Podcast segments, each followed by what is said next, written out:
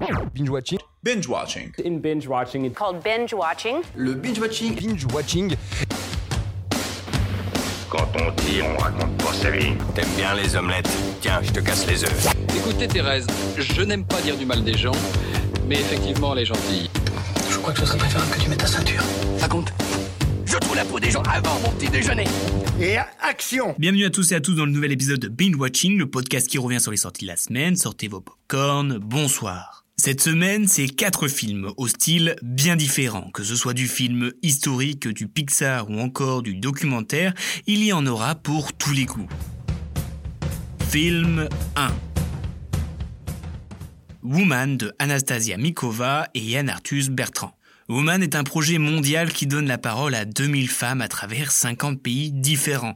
Ces témoignages nous montrent les injustices que subissent les femmes partout dans le monde et leur détermination à réussir de grandes choses malgré les nombreux bâtons dans les roues qui leur sont mis, mais va aussi traiter de sujets plus intimes comme l'amour, la maternité ou encore la sexualité. Ce film est fait sous forme d'interview face caméra pour 80% du temps, et le reste avec de magnifiques images d'illustration, notamment la toute première scène dans l'eau qui est vraiment belle et très poétique. Et ces belles images reviennent presque à regretter toutes ces interviews, car le reportage va aborder toutes les thématiques, mais vraiment tout sans forcément approfondir certains sujets qui auraient été intéressants d'approfondir. Mais outre cela, je l'ai vraiment trouvé intéressant, poétique et beau à la fois dans le message qu'un réel plaidoyer à l'espoir, mais aussi beau visuellement, car ce sont des femmes de toutes origines, de tout âge, qui parlent des langues toutes différentes, et cette diversité est vraiment harmonieuse. Ce documentaire a la force de nous faire passer par toutes les émotions, que ce soit de la peine, le rire ou la déception, et même l'horreur que certaines femmes vivent. Ces témoignages sont inspirants pour tous, car il y a des trucs qui nous semblent inimaginables chez nous, mais qui l'est dans d'autres pays, qui est révoltant. Mais l'on voit aussi que la lutte pour l'égalité est loin d'être gagnée, même dans les petites choses du quotidien. Bref, Woman est à voir pour sa puissance. Film de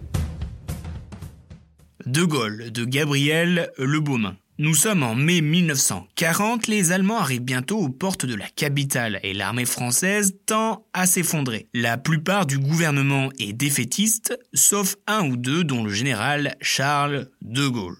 Soutenu par sa femme Yvonne, leurs chemins vont devoir se séparer avec d'un côté de Gaulle qui veut faire entendre sa voix de la résistance et sa femme qui tente de le rejoindre. Nous allons donc suivre à travers ce biopic cette partie de l'histoire en rentrant plus dans l'intime de ce monsieur de l'histoire de France. Mais quand je dis biopic, ce n'est pas comme on pourrait l'imaginer, en mode de sa naissance à sa mort.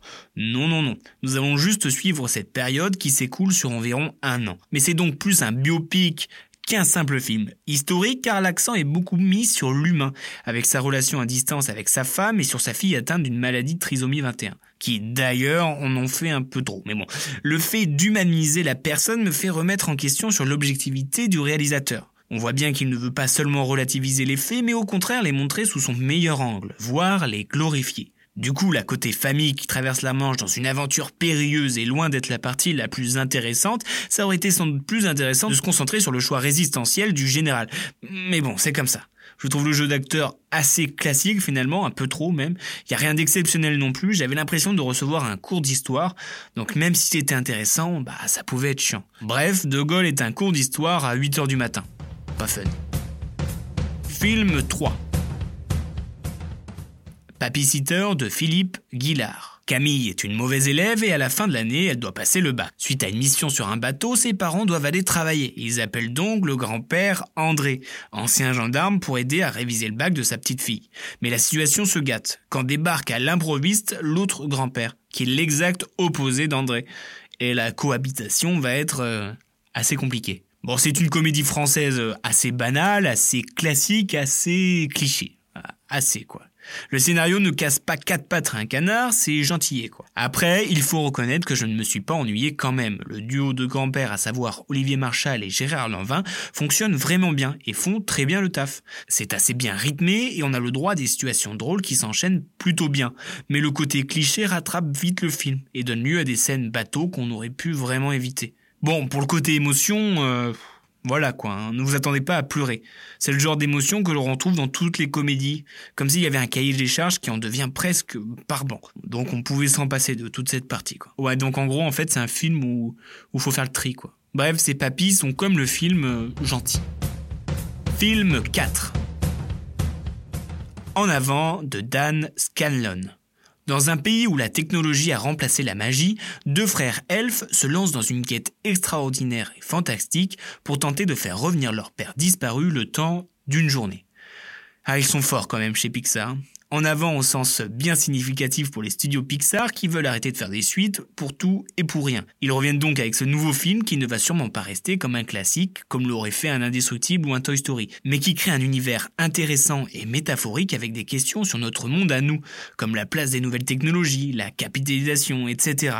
Ce monde est basé sur l'univers des jeux de rôle, enfin du moins cela sert de support à l'histoire et de base à l'univers qui est créé. Et même si on n'a rien à voir avec ce monde, on peut voir des similitudes. Ça va de la licorne qui remplace les chats de gouttière à l'auberge des quêtes qui devient fast-food. C'est aussi un film sur la confiance en soi et sur la famille directement inspiré de l'histoire personnelle du réalisateur Dan Scanlon, qui lui non plus n'a pas connu son père. Et ce qui est fou, c'est qu'une fois rentré dans le film, ou d'ailleurs on y rentre très facilement, on est nous aussi embarqué dans l'histoire, passant du rire aux larmes d'une facilité déconcertante. Même si le graphisme n'est pas une claque non plus à l'image de Toy Story par exemple, c'est tout de même agréable à regarder. Et la BO qui accompagne ce film vous tend vers l'émotion, et franchement, chapeau.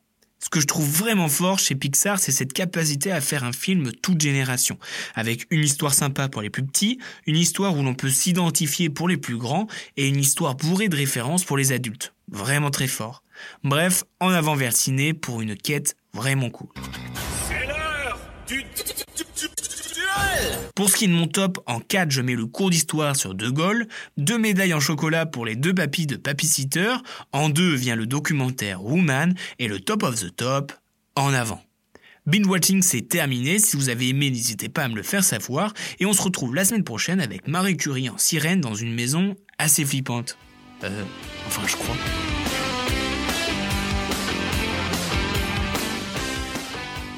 Respecte ton avis, mais en tout cas, c'est pas le mien, donc c'est pas le bon. Tu vois ce que je veux dire